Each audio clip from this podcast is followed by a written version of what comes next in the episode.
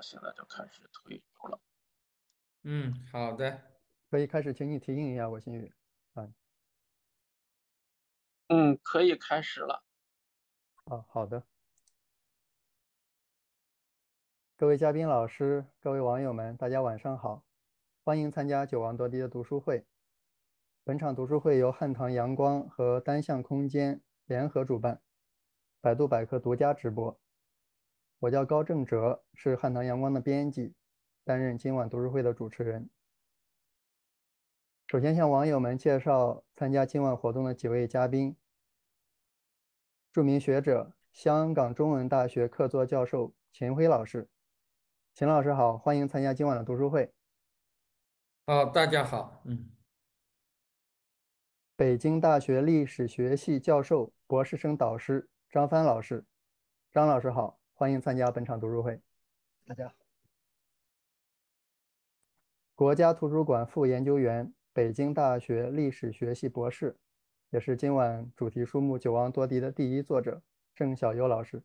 小优好，欢迎参加读书会。大家嗯，我我估计大部分收看本场直播的网友们啊，对九王夺嫡这个话题多多少少会有所了解，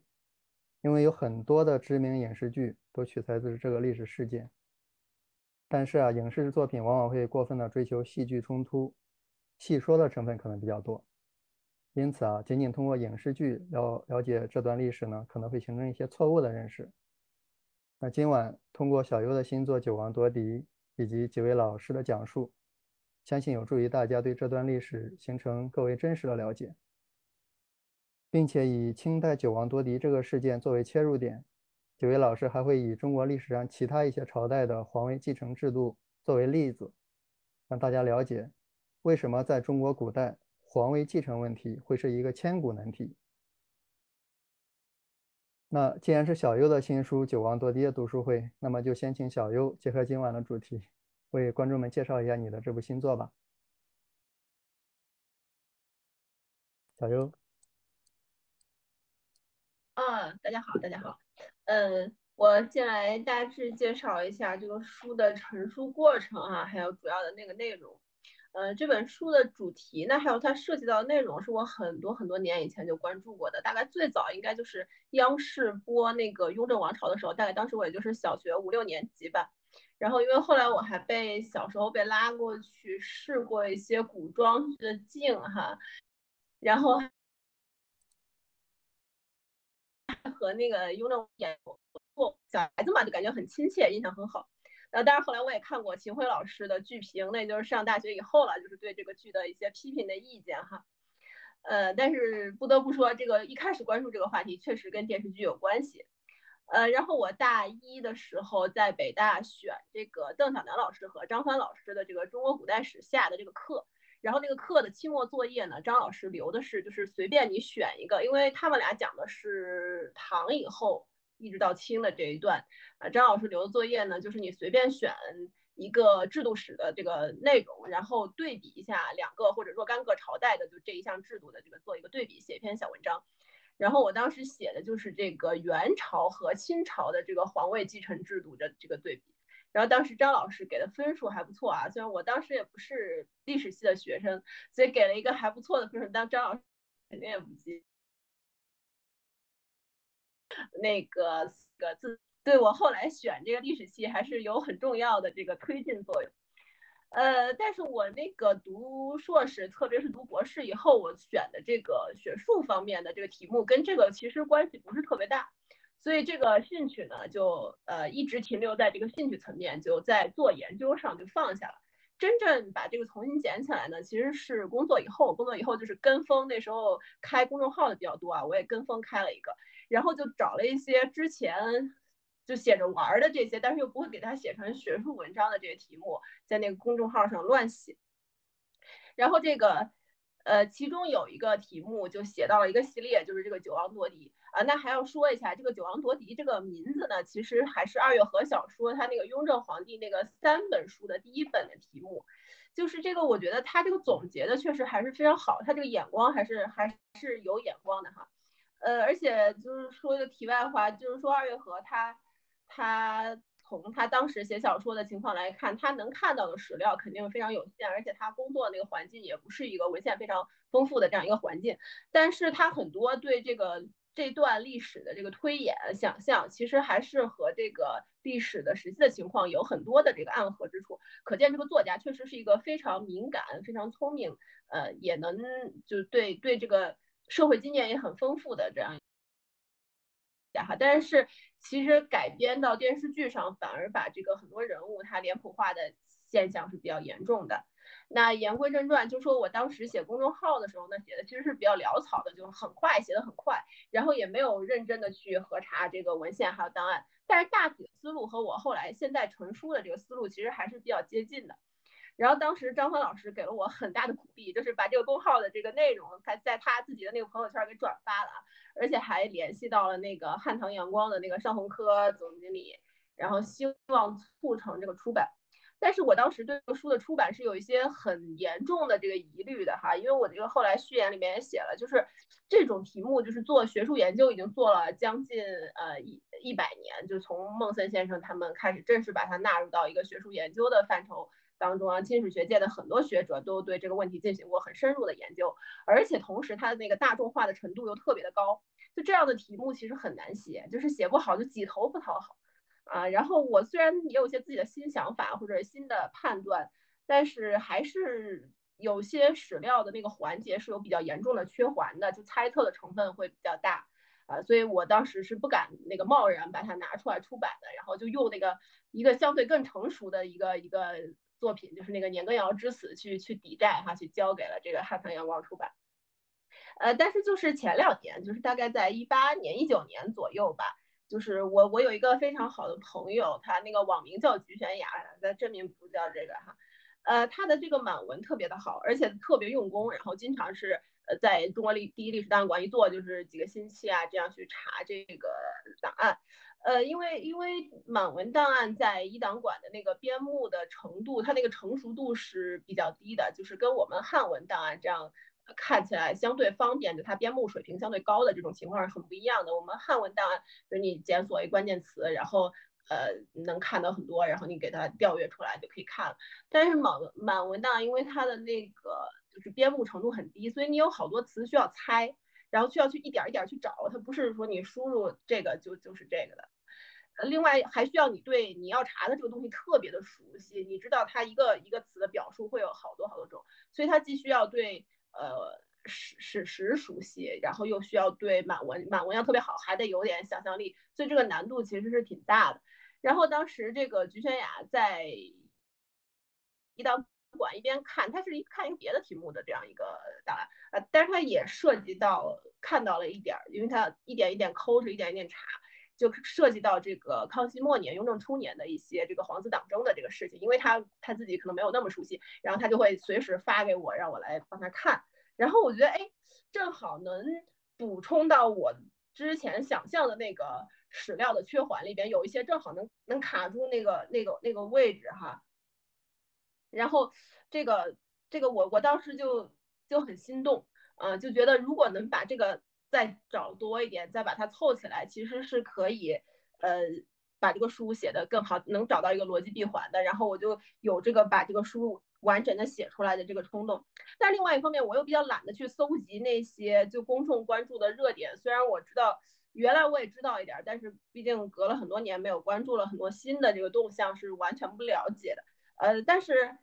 这个对这种大众关注度特别高的题目来说，你如果完全不不去回应公众喜欢，就是他想知道的那些东西呢，其实又不大行。就你自说自话，读者是不会买账的。呃，所以这个，以我也有一个很好的朋友，他在那个上海做律师啊，就是复旦法学院毕业的，就是这个夏天，他就很有兴趣去梳理就是这些事情，然后告诉我你应该在哪些点上去回应什么什么什么这样。呃，而且他做律师的嘛，他就对那个人际关系特别特别思路特别理得清。然后我们那个书里面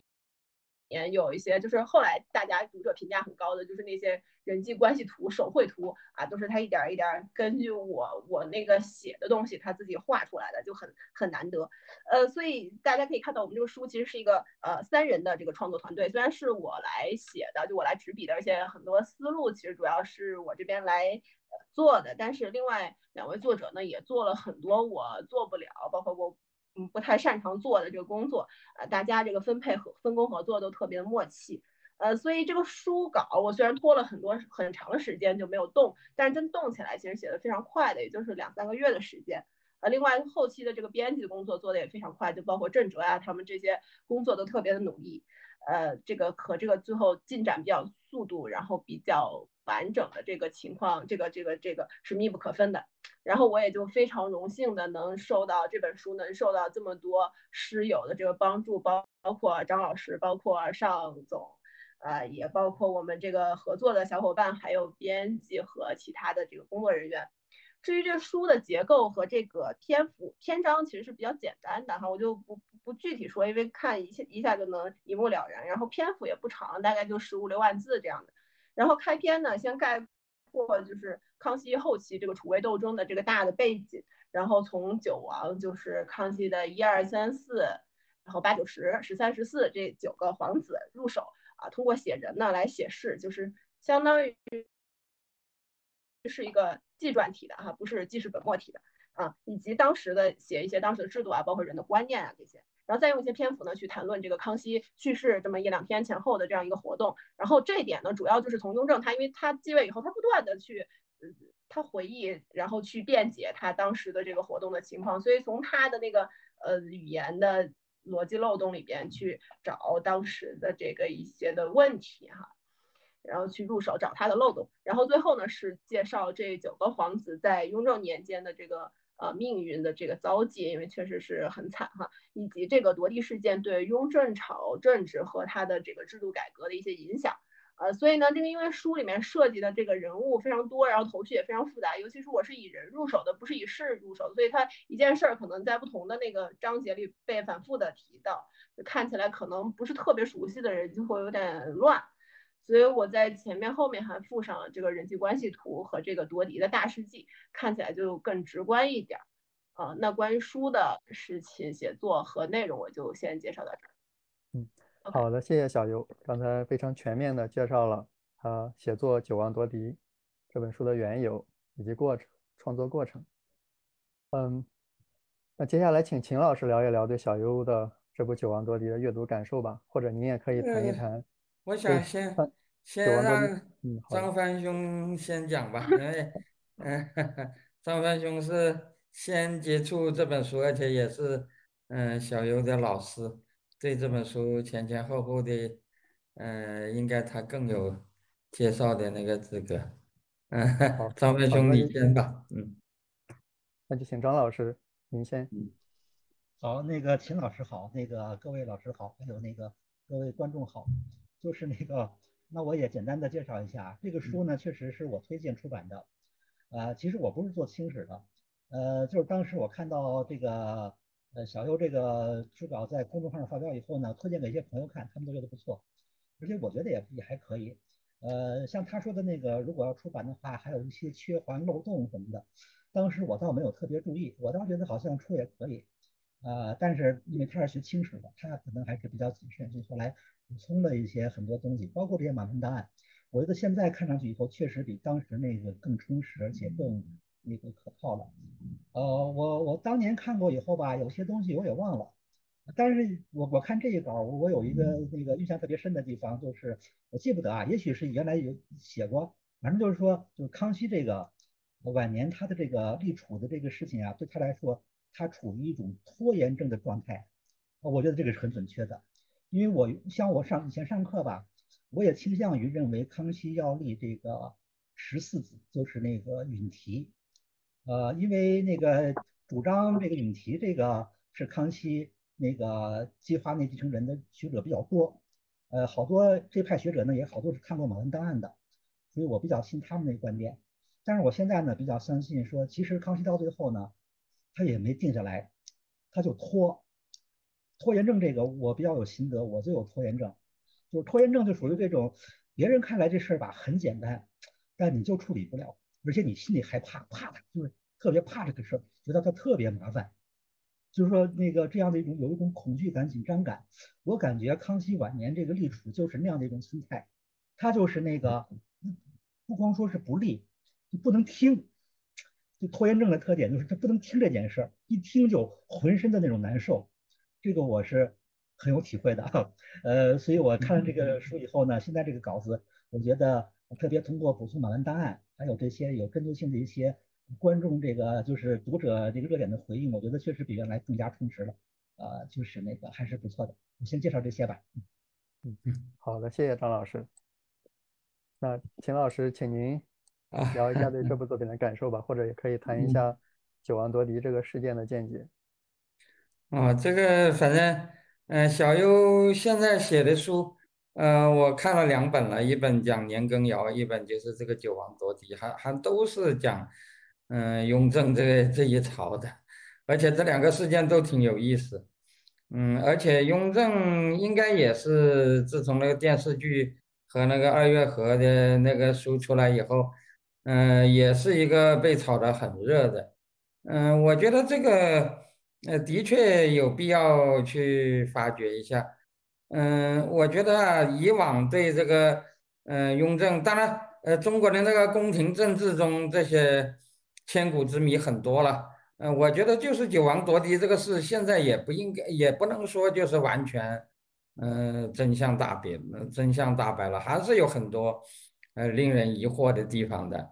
是吧？但是不管怎么说吧，嗯，雍正呃，这个这个这个即位这个事，还是和历史上的呃这些事情相比，有一些呃比较特殊的地方。一个就是这个呃，这个雍正当时人们的议论就那么多，是吧？这个还有一个就是雍正自己又那么敏感，写了一个这个这个。千古奇书，这个《大义觉迷录》这样的那个那个书，是吧？而且呃，后来啊，他几次的呃这个事情在历史上几次吵起来，都有一些现实的呃背景，是吧？我们知道，呃，从孟生先生一开始就呃就认为那个雍正继位是不正当的，是吧？一直到后来，中国有一段时间为有一个呃为大清。呃，为大清平反的那么一个，呃，也这个为大清平反这个事儿，我想大概从六十年代刘大年先生那篇《论康熙》开始，一一直到现在，应该说以几十年一直是个主流，是吧？呃呃，以至于我觉得这个大清，呃，当然它有很多正面的东西，这个我也不否认，但是以至于大清到了现在，好像从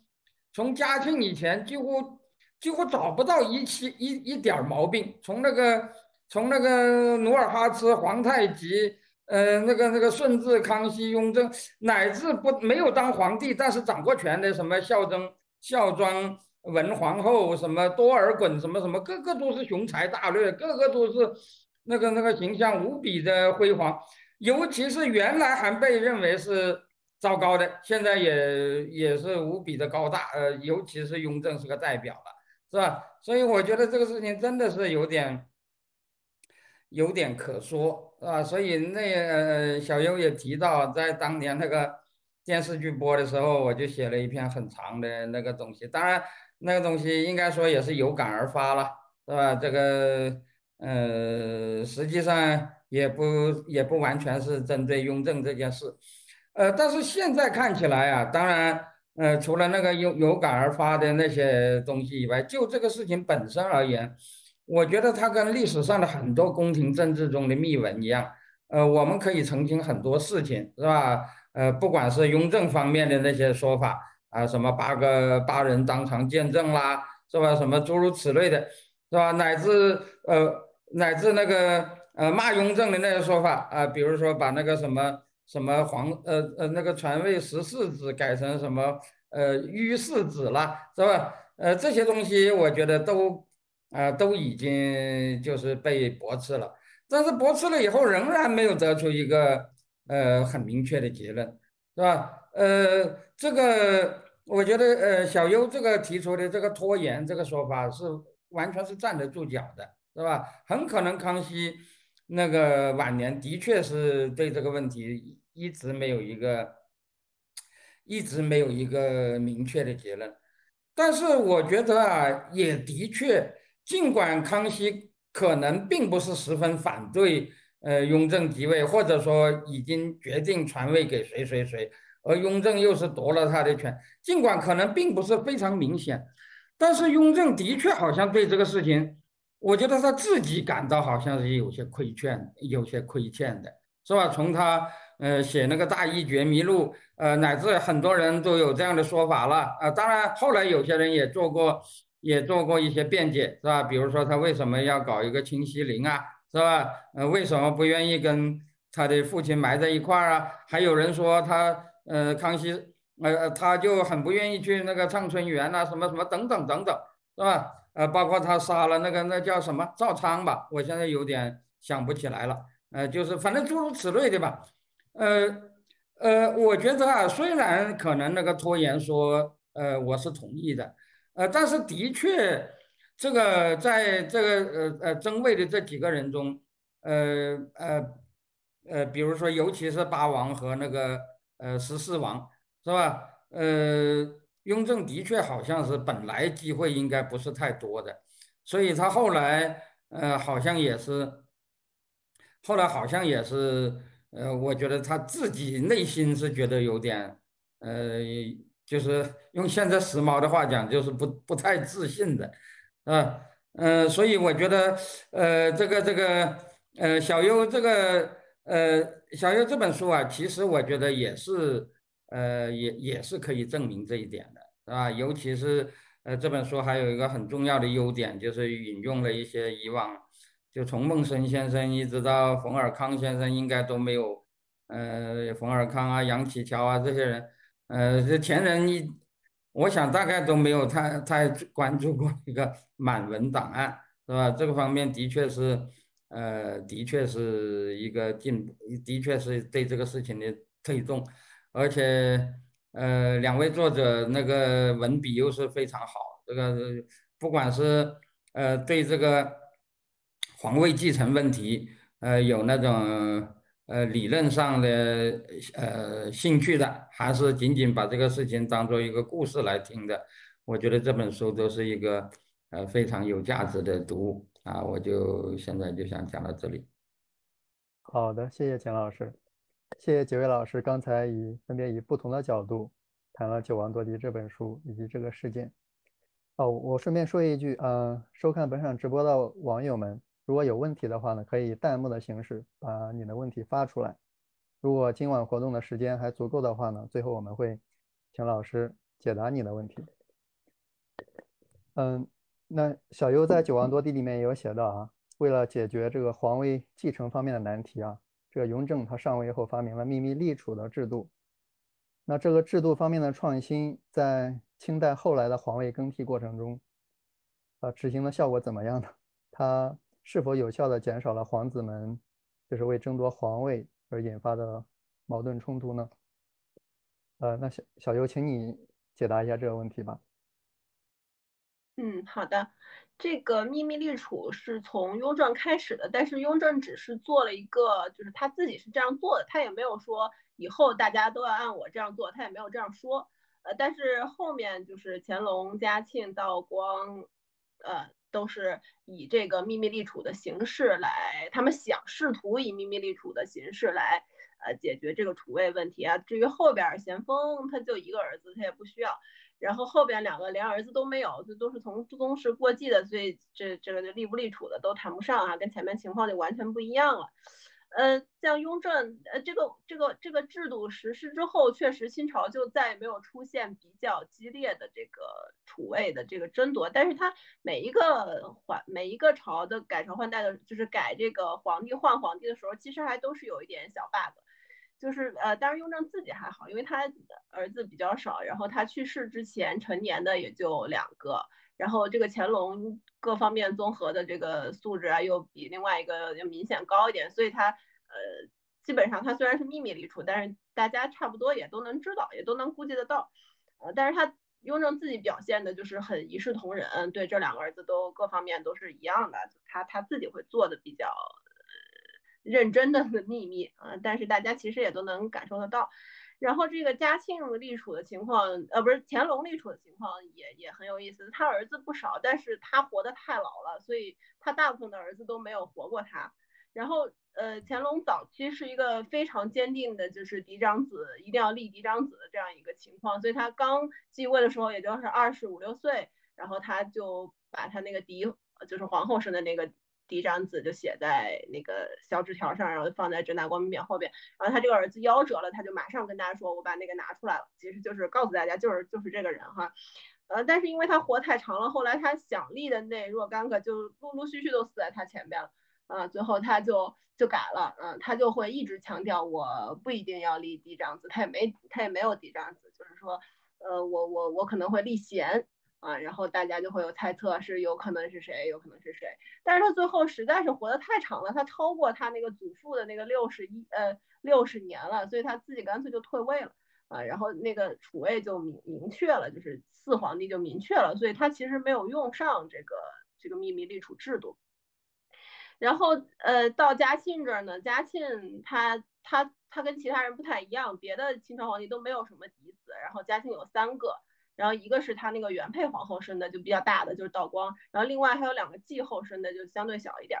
然后嘉庆他是在承德避暑山庄猝死的啊，猝死的时候呢，因为他当时是跟乾隆学，就是在正大光明匾后面，据说是放一个呃秘密立储的这个条子，然后他随身携带一个小的小的这个金匣，然后说随身携带着。他在承德猝死的时候呢，就是其他人大大臣啊就去找他这个，但是没有找到。啊，就是他身边这个没没有，然后就赶紧跑回北京去问他这个皇后，他这个皇后因为是继后嘛，就等于是那个两个比较小的嫡子的妈妈。然后当时我估计道光心里也嘀咕，就是他能不能秉公办事儿哈。但是这皇后还是比较这个深明大义的，就说那那还是这个长子，就是这个道光。然后这时候就就告诉承德那边，然后等于算是懿旨，就是皇后的那个懿旨确立的储位。但是后来据说他们又找到那个贴身携带的那个东西了啊。但是第一个说的应该是这个皇后的这个说法啊。这个是这个是道光，然后道光咸丰的这个故事，可能很多人都听说过，就是他在这个就是奕柱和这个奕欣之间就比较纠结。啊，这个一心是比较聪明能干的这种类型，然后一柱身体也不好，但是他是年纪比较长啊，他母亲地位也比较高，然后最后还有什么他老师帮助他什么设立了一个忠厚老实的人设，然后打败了那个一心的这个聪精明惨干的这个人设啊，就是说的传的比较邪乎，是不是真的也不知道。然后这个，所以道光确实，他最后写这个立储的这个谕旨的时候，他就比较纠结。他正正中间写了立这个皇四子为太子，然后在一个边儿上写了这个立六封六子为这个亲王，然后就是算是给这个奕欣一个补偿吧。但是据说后来咸丰对恭亲王总是有点别扭，就还是跟这个有有关系的。呃，总的来说，雍正以后的这个清朝的皇位继承确实是。嗯，比较稳定，哪怕有一些小的 bug，比如说什么他这个密诏秘密诏找不到了呀，皇帝猝死了呀这种情况，但是都没有什么太大影响，都非常顺利的就就就过渡过去了。这跟秘密立储就雍正他这个开创的这个秘密立储的这个制度，确实呃是有有一定关系的啊，也跟但是更我觉得更重要的是这个雍正以后的这个皇子教育，特别是这个君主的这个专制的程度，就关系可能更大。那就是比如说雍正以后的皇子，他不管多大年纪，都一定要住在宫里。就是康熙的时候，那些皇子结婚之后，就就大部分就就各自分府了，就出去了，而且还会分给他属人，就像就像清初八旗制度的那样，就是每一个王公他会有自己的一大批的属人，这些属人好多都是当官的，甚至当大官的，像年羹尧这样的。嗯，但是呃，雍正以后他的皇子，不管你多大，都住在宫里。然后就每天读书，然后也不干其他的这个，除了有一些礼性的活动，比如说去记记个这个记个那个，他没有其他的政务的活动，也绝对不许和外边的大臣有任何的这个交往啊，没有分府，他什么属人什么都谈不上，嗯，每天住在皇帝的眼皮子底下，不能乱说乱动。就道光后来就是那个谁，就是光绪他的亲生父亲，就是醇亲王奕轩，他就他在他的那个日记。日记里边就写，当时道光跟他说，就他爸爸跟他说，道光当时住在宫里边当皇子的时候，就嘉庆皇子，他他是三十九岁，快快四十了才继位，就他很大年纪，拖家带口，老婆孩子都一大堆了。然后他每天住在宫里边，然后呢，他比如说晚上饿了，想想吃饭，就想想加一顿餐，他都不敢去开火，就不敢让那个厨房去给他做饭，他他怕就宫里面住在宫里面嘛，寄人篱下，等于他怕别人说他什么之类的，他就备位储君要做事要谨慎，呃，所以他就是让随从让下人到那个宫外宫门外边卖烧饼的地方买五个烧饼。然后他一个人吃两个，他的福晋就是他的姨妻吃两个，然后给他儿子吃一个，就是一家三口就晚上解决一顿加餐问题，就就日日子过成这样哈，日子过成这样的人就抠抠缩缩的，基本上也不可能有什么太大的野心啊，就算有野心，他也没有任何的这个能力或者势力这样的。另外就是面对雍正或者乾隆。这种超级这个控制力超级强的这种强势的君主哈，其他的像贵族啊、宗室啊都被整的都服了，大臣啊什么的也绝对不敢在这个老皇帝还在的时候去站这个皇子的队啊，躲都躲不及。就是哪怕像嘉庆皇帝都已经当上皇帝，乾隆都太上皇了，然后这时候和珅。乾隆都有点老糊涂了，然后和珅在中间等于说是一个喉舌的这样一个作用。那和珅他难道不知道，就嘉庆以后是嘉庆的天下，这老皇帝都八十多岁了，还能活几年？但是在这种情况下，他还是对嘉庆很冷淡，甚至有点苛刻，搞得嘉庆就很恨他。那那且和珅这么聪明，他不知道谁长谁短嘛？但是，但是他如果我想，他如果当时对嘉庆表现出稍微有一点热情啊，那个。那那他可能乾就是在乾隆还没死，他就要倒霉了。就是就他们自己已经有这个有有有知道这个怎么回事儿，就大臣是不敢和这个皇子，哪怕是四皇帝有这个任何的这个呃交往的这个呃，所以不单单是这个秘密立储制度，就是雍乾以后整个的这个政治氛围啊，人的观念和康熙年间和清初都已经完全不一样了，就包括皇子在内的，就是所有人。啊，都被笼罩在这个强大的这个皇权专制皇权之下。啊，谁也别想就是上蹿下跳自搞一套啊，平稳过渡没有竞争。啊，当然少了很多麻烦，但是大家也看到，就是后来新朝的这个继承人，他这个综合素质是越来越不行。啊，让让道光、咸丰这种这种资质的人啊，去去维持雍正的那种统治模式，他每天累死累活、大包大揽，这个确实也是非常的难为人。啊，但是整个的权力结构它。就是这样定下来，就是如此，所以这个也是很麻烦的事情的，就这样。嗯，好的，谢谢小优，简洁又全面的回答。那刚才小优也提到，雍正这个皇帝是个非常强势的人。那如果网友们对想了解这个皇帝为什么那么强势啊，他的怎么强势的话，推荐去读小优的《年羹尧之死》，里面里面对他里面讲他怎么样步步为营的。在上台之后，整导年年羹尧了解的非常的全面。那张帆老师是制度史方面的专家，那请问您对这个秘密立立储制度有什么看法呢？请您谈一下。好的，我谈一下，就是我倒感觉吧，在传统的这种君主专制体制、家天下的体制之下，可能秘密立储还真算是比较好的一种方式了。其他方式就更。就是变数更大，那么就是说，当然秘密立储呢有一些那个，他必须得满足一些因素，比方说开头得开得好，就开头这个皇帝吧，他得是正常的，那个就是那种没有什么精神心理的那种不正常的地方的。另外呢，他还得热爱他的这个家天下，呃，就是非常希望传到一个合适的继承人手里，而不是乱传。这样的话，他一定会筛选出。比较好的，相对来说比较好的候选人，呃，而且还不会引起风波。那么，当然，这个就是说，对继承人的要求就是他作为如果有一点点候选资格的人，他就就得谨小慎微，真的是什么也不能不能越轨啊，不能折腾，呃，也会导致确实是这种他这个有个退化的素质退化的现象。呃，但是好像其他的办法在古代，咱们中国古代这种制度里面。真是没什么太好的办法，因为我们就看那个历代王朝，因为继承人选择不当带来的那个麻烦，整个这个就是包括会死很多人，包括会把那个上层上层统治集团的那个精力大量耗在这个这个问题上，根本就没有太多更多的时间去认真的去解决这个国计民生这些问题。您觉得这个好像相比较起来，命地主还是还是相对好的，还可以。啊，那古代的那个呃嫡长子继承制本来也还是也是经过呃那个慢慢发展，就是当然它很早了形成这样的一种制度，就算是不错了，那但它还是会有很多的变数。呃，就是那个，只能呃约束一般的人，约束不了那个特别有野心的，那种特别那个就是有那种魄力的那样的一些，这样的一些人，反正就是会出很多事儿。古代我们看到几千的王朝那些皇帝，儿子多了也不行，儿子太少也不行，没有儿子也不行，儿子太聪明也不行，儿子太笨也不行，总之就是说都会引引起各种各样的那个复杂的这个继承问题。总之最后这个接班那个人呢？呃，弄不好就会皇位一换，就会引发出一堆事儿。嗯，呃，比较起来的话呢，清朝中后期的这种平稳过渡还算是好的，基本社会没有受到太大的影响。我觉得是这样的。嗯，嗯，好的，谢谢张老师的解答。那那呃，网友们如果有问题的话，也可以通过弹幕的形式啊发出来，我们会从中选择让老师解答。但是呢。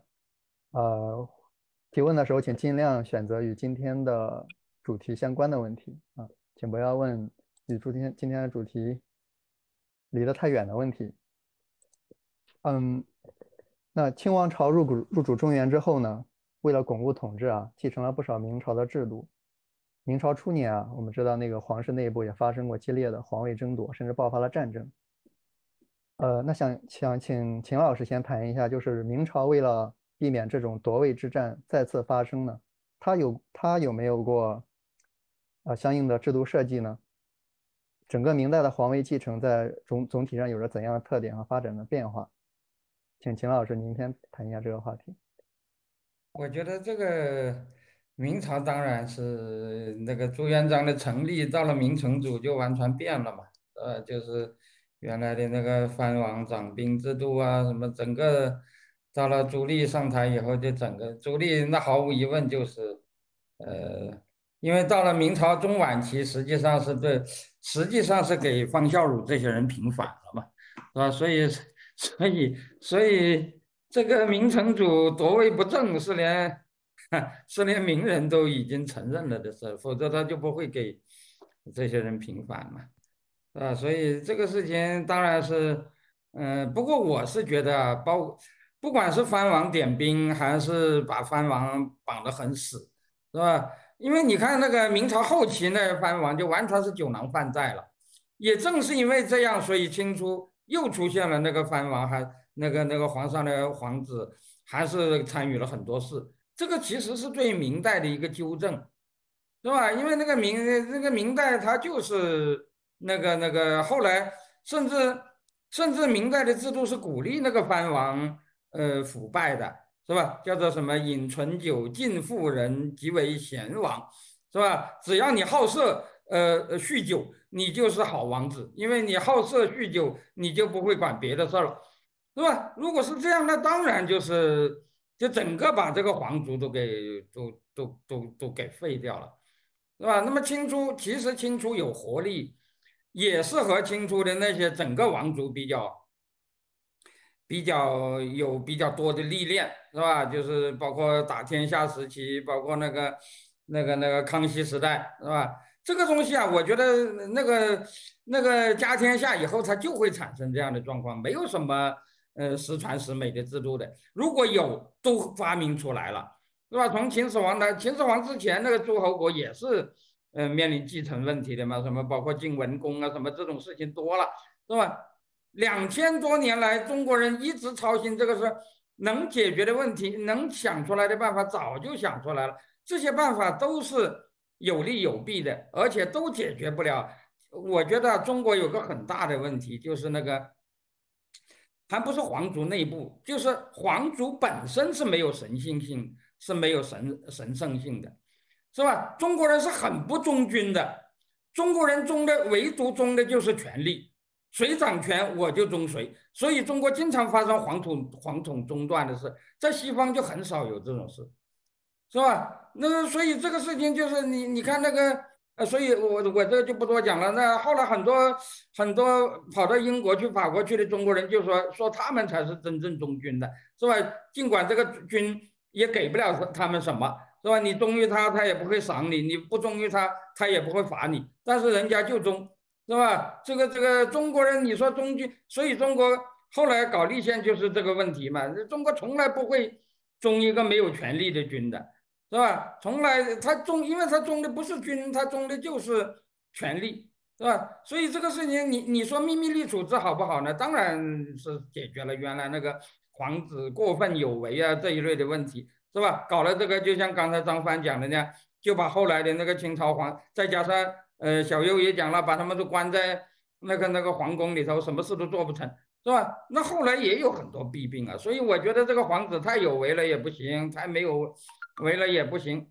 是吧？这个他解决不了这个问题的。黄宗羲早就讲过，整个这套制度就是，呃，用一人焉则移其自私，又用一人以防其私，是吧？行一事焉则虑其可欺，又设一事以防其欺，是吧？结果这个东西搞得越来越密，越来越密，结果最后就是，是吧？最后就是你你要防止乱的那些呃那些那些东西。啊呃，结果最后那些乱都呃都发生在你设计的这些这些东西之中，那这个我觉得应该说最终解决是解呃是是不可能有的，如果有早就发明出来。但是就一个时期而言，我觉得呃当然在雍正那个时期，呃可能真的是在呃夺天下的时候，那些皇子太有为了，是吧？那么搞了这么一个制度以后，以后的皇子就比较守规矩了，再加上。呃，那个小优讲的那些其他的那些措施，是吧？那么当然，对于一个呃守成时期的朝廷来讲，这可能是，这可能的确是最有效的，是吧？但是后来清朝进入了那个衰败时代，是吧？这个这种事情的另外一面就出现了，啊，如果清王朝，呃，即使我想，如果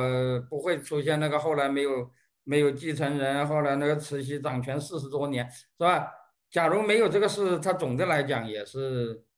是吧？那个皇室，那个那个那个那个帝王的能力也是越来越下降。这这个这个和和明代是一样的，因为明代也是把把这些呃把这些皇室给束缚的太呃那个那个那个呃束缚的太死，造成的造成后面那个那种状况的。嗯。所以这个秘密立储制度，呃，我觉得对于维系一个守成时期的王朝还是有作用的，但是对于解决这种，嗯，解决这种王朝的最终稳定性问题，当然是呃没有办法解决的。嗯，好的，谢谢秦老师的解答。那我我也看到有些网友在提出问题，比如有一个。网友说想听小姚老师讲一下雍正和他的亲弟弟十四阿哥的爱恨情仇。那我个人觉得，可能这这个问题不是我们今天的这个呃读书会中能够讲清楚的。我我强烈推荐你去读一下小优的《九王夺嫡》，里面有对这个问题有其实很细致的描写，讲了他们哥他们他们兄弟俩是怎么闹掰的。嗯，还有一个网友想问一下，雍正是怎么看待？鄂尔泰、李卫和田文镜，嗯，请小优解答一下这个问题吧。嗯，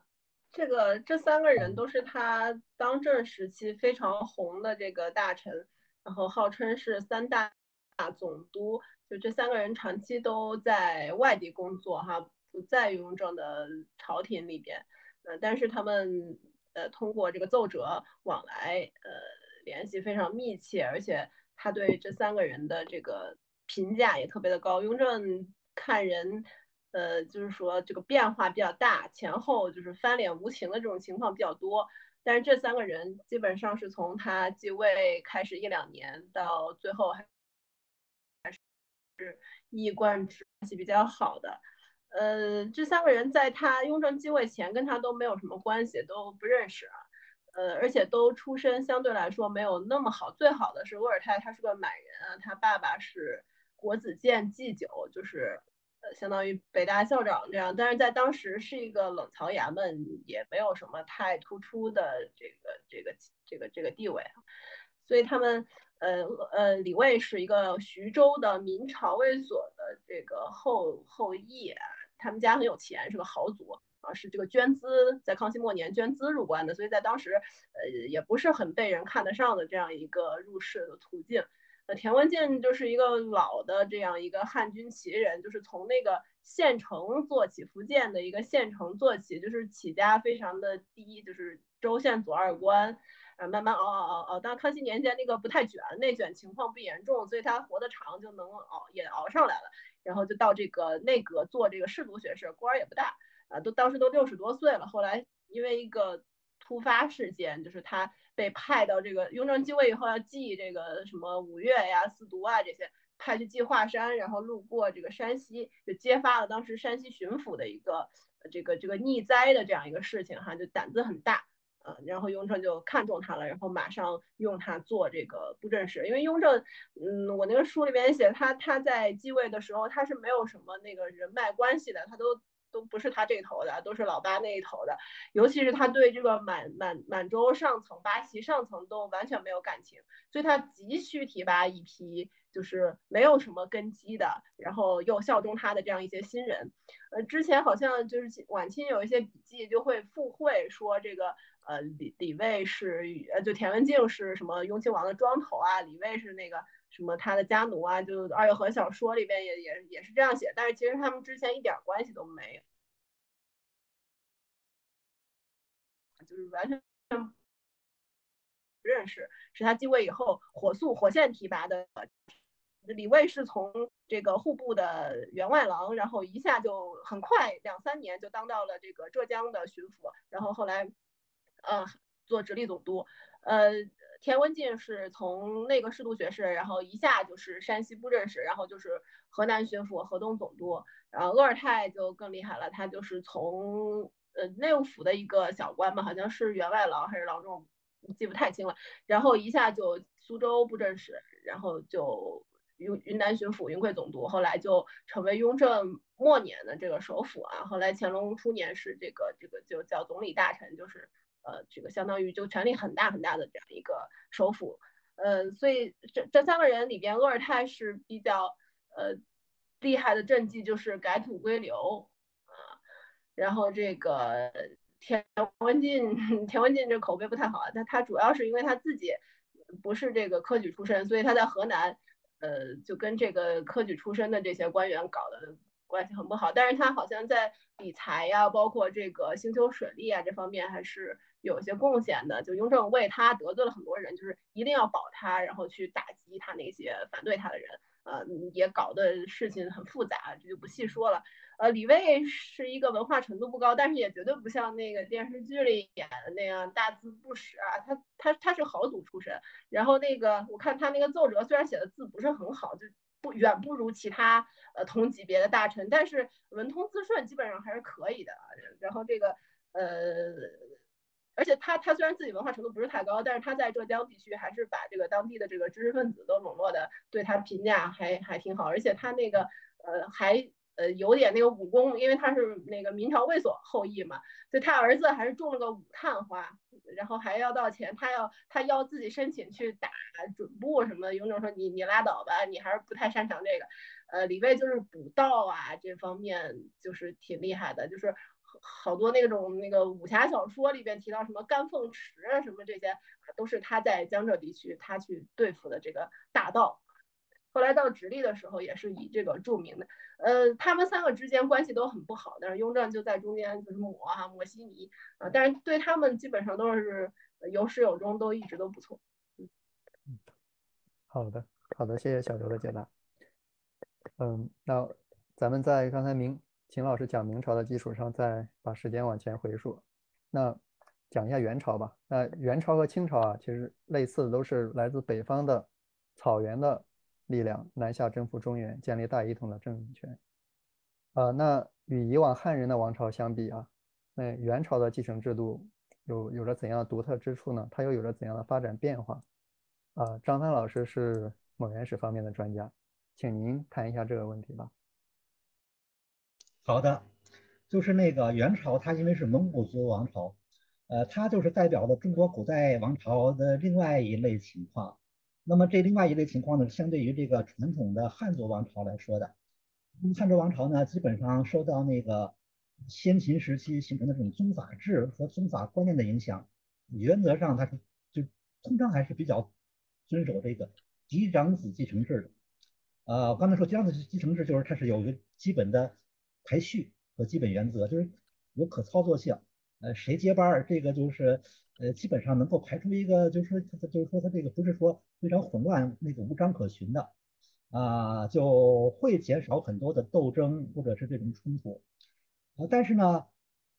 那这些少数民族王朝，呃，北方民族他从北边来，那么他们那那个早期的那个呃，他们那个社会和他们当时建立的那个早期国家呢，一般不太接受这个嫡长子继承制，他们都还是一种说。在这个皇族内部，啊，我但可可能有的时候主要是在这个前一代君主的儿子当中或者子弟当中选择最能干的人来继承，这可能是和那个这种这种部落时代这种弱肉强食、竞争激烈，你要不选出一个能干的人来的话呢，你们这部落就要被人家给灭掉，可能和这样的一个背景有关系。所以中国古代的特点就是少数民族王朝入种以后。那他总得总不不可能是顺利的上来就去嫡长子继承制，他肯定得经过一番波波动波折，最后才慢慢的确立起来这个嫡长子继承制。你像那个北魏，呃，那个北魏还好一点啊，像后来的这这这个辽金啊，包括这个清朝入关前后，呃，清朝是到康熙才真正想树立嫡长子继承制的，但后面就没成功。啊，辽金都是这个一开头都比较混乱，后来慢慢的就理顺了。元朝呢，就是在少数民族王朝里面是最可能这方面最厉害的。他到最后也没有，当然最后一个一个皇帝他是立了太子，呃，还没到接班，元朝就等于就被推翻了，就回到草原去了。在这之前呢，前面也有立太子的，呃，比较少，大部分时间都是这个他要这个就是经过一番斗争才能产生这个继这个继承人。而且吧，在元朝是这样的，就算立了太子，也不能就不能保证他顺利继位，因为元朝的制度是那个每到前面的皇帝死了，那么这个都要由宗王贵族，就主要是他们自己家的人，从草原上过来开会，最后呢，共同确认，说是不是就前如果前面有太子，是不是就是他，或者说如果没有太子，我们确认，我们我们确定谁，经过这么一番内部的这个。这个相当于有一点点民主程序的这样的一番那个讨论，推出一个人来是这样的。元朝有个特别特特殊的地方，就是说他前面一个皇帝死了，那个就算有太子，你也不能继位，得等着，得等那个草原的这些王都过来开会。呃，他们从草原过来起码得一个来月，然后开会又得开十天半个月，所以经常是这个有那么两三个月就是皇位是空着的。这个在别的朝代都是没有的。就元朝属于把这个呃，就是在古代王朝里面，就是把那个少数民族的那个一些，他就是这种，呃，是就是内部推推选这个候选人，呃，这样的一种那个那个做法贯彻的比较极致。而且元朝，你看他又是那个，呃，假如每个皇帝活得长也好办，呃，都像康熙、乾隆那样，那也好一些。他中间那些皇帝又活得都不长，所以频繁的这么折腾，这个很可怕。那在元朝后来就引发了一大堆事儿，也包括这种政变，包括这种暗杀，甚至于打内战。这样的话导致元朝本来应该还能多统治点年头，后来就比较早的垮掉了。他这个中间的这个围绕皇位继承这种激烈争夺、内耗很有关系。所以元朝就是这么一个情，况，是就是相当比较极端的一种情况，是是这样的。嗯嗯啊，好的，谢谢张老师的解答。好，那。秦老师，您对这个问题有什么想谈的吗？嗯嗯，元朝没有什么要谈的了。啊，好，那呃，那刚好有一个读者提问，他说，少数民族的皇位继承，比如辽金元时期与清代的区别是什么？清朝更像汉族制度，还是带有少数民族特色多一些？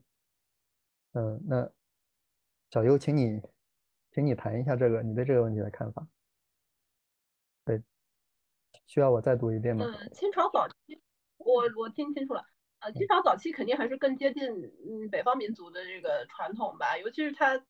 早期受蒙古的这个影响就很大，呃，这个但是后来就是特别是雍正以后，基本上就跟汉族的呃方式没有，而且他是极力向这方面靠拢，康熙就想靠拢，他就没成功嘛，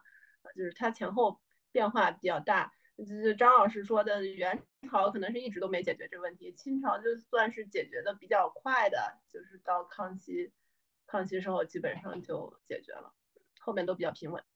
哦，好。然后有一个网友问，他说他想他想问请教张帆老师，就是秘密立储制度是否对内亚传统有借鉴？你这个其实所谓内亚传统，在就中国史来看。嗯，没有这种，他们没有这种制度。呃，据研究，好像是我们那个，我记得是那个社社科院历史所的那个杨真老师，他是搞清史的专家，他专门写过一本《清代皇位继承制度》，他那书里面好像提到说是那个古代的波斯王朝，波斯有这样的一种做法，但是好像也不认为说是清朝这个做法是学波斯的，应该是他清朝在实践中摸索出来的。呃，所以我觉得这个问题上应该不太存在这个内亚传统，除非是他的这个背景，就是说这种大家都那个凡是这个皇族子弟都，呃，这个有都有竞争力，都想掺和到里面来，导致这个最后逼出来这样一个办法。那除非是这这个角度来说是有有影响，否则的话就没有。嗯，好的，谢谢张老师。那那刚才也聊起元朝，聊起蒙古，那我们都知道清代实行那个满满蒙联姻的政策。呃，皇帝的一些重要的嫔妃都来自蒙古，包括小游里面的小游的《九王多地》里面也有提到。那想请教一下小游，就是蒙古的文化传统和政治力量，就是对于清代君主在考虑呃皇帝位子的继承人选时啊，有了怎样的影响？小游，请你谈一下这个问题吧。嗯，这个满蒙，嗯。这个满蒙联文化对清朝影响说，就是其实比较早期的，就是包括之前还有光后，大概在康熙、康熙以前吧，啊这段时，这个清朝统治者他先是生活在这个东北地区的这个女真人，他为了跟金分开嘛，后来就改掉满洲，就是这个这个地方在明朝前期很大很长一段时间，它是蒙古北元贵族的这个领地。所以它的这个呃这个融合呀，这个族裔呀，相对来说都不是很特不是特别清楚，都比较模糊的，所以文化上肯定也受到影响。因为因为女真人自己没什么文化哈，所以蒙古的那个他那一套文化它是比较成熟的，所以那要影响肯定是蒙古影响女真。然后我们后来就说，呃，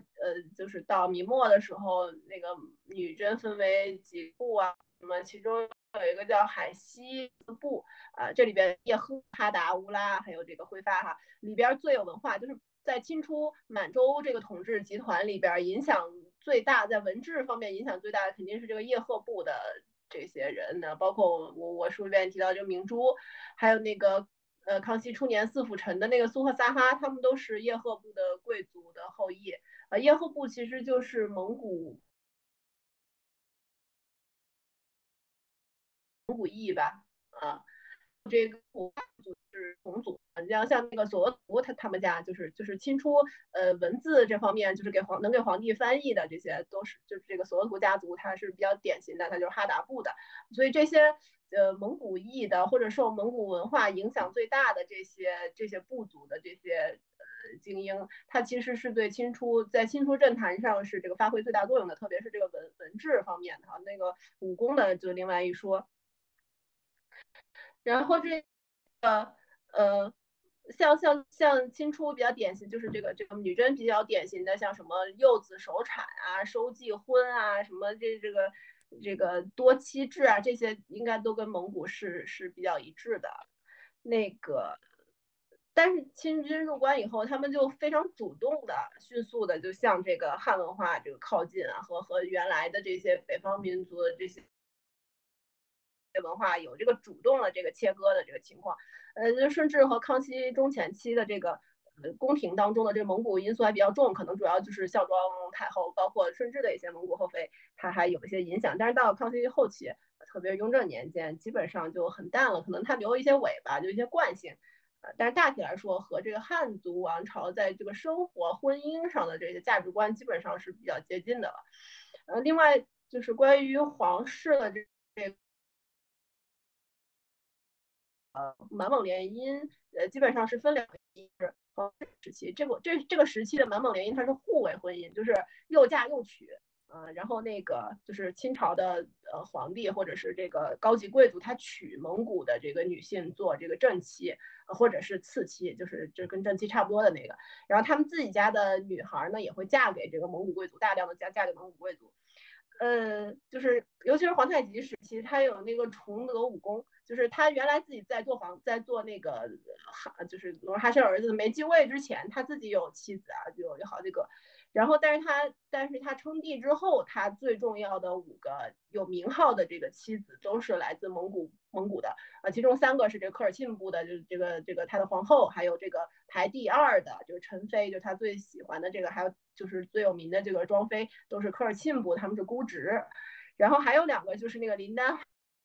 汗的。那个寡妻就就是就是带着林丹汗的那个部族去投降的这个这个，其中他那个排第三的那个那个贵妃还带着这个传国玉玺啊。当时皇太极好像不是很喜欢她，觉得她年纪比较大了都不想娶，他想把这个人嫁给代善，但是代善也不想娶。后来推来推去，代善说：“那你这个地位能跟林丹汗的妻子配的，也就是你，我不行啊，就你必须娶。”然后皇太极没办法，就给娶过来了。就是，但是他们这些这武功的地位都非常高，而且他跟后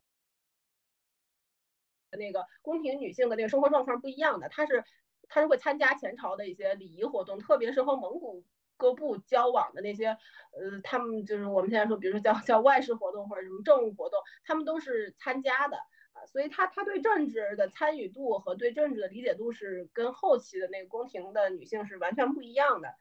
嗯，我在书里边一开始也写，就皇太极去世的时候，他的那个长子豪格和弟弟多尔衮，他们俩实力都很强，他们俩竞争这个皇位。呃，豪格是皇太极的嫡长子啊，就是他是皇太极当大汗那个之前，妃一妃当然也是高哥，不但是长子，他绝对就是根红苗正的这种情况啊，但是当时。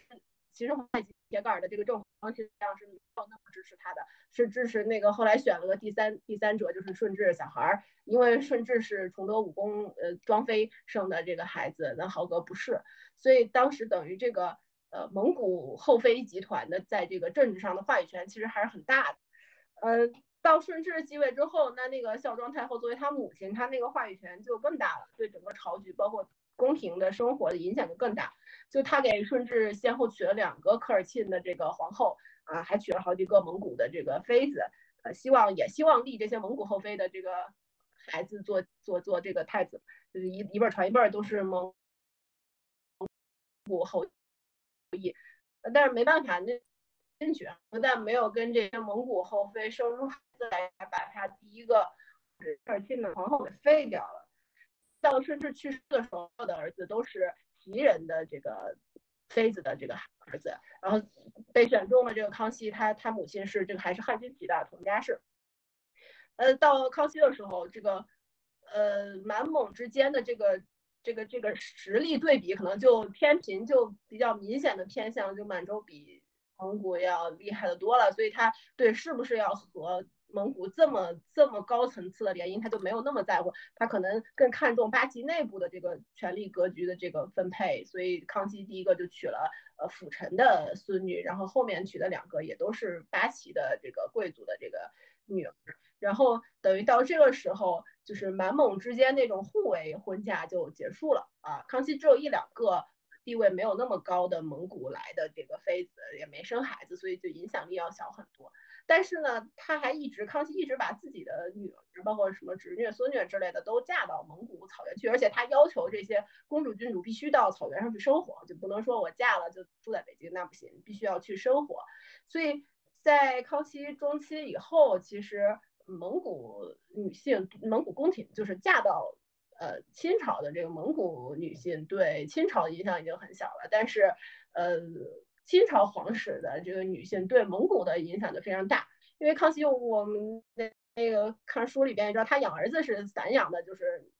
就是鼓励他们干这个干那，他女儿也是这样养的，都都属于那种雨中豪杰型的，所以他们嫁到蒙古草原，嫁到各部都是都是管事儿的，都是掌权的。然后，嗯，到雍正的时候，雍正就很麻烦，因为因为这些他这些姐妹，包括侄女啊，他他他都是跟他不对付的那些兄弟的亲姐妹或者是女儿，然后嫁到蒙古各部。这些他自己又不太去去去跟人家打交道，他也不去木兰，也也不跟不跟人家一起玩，所以这些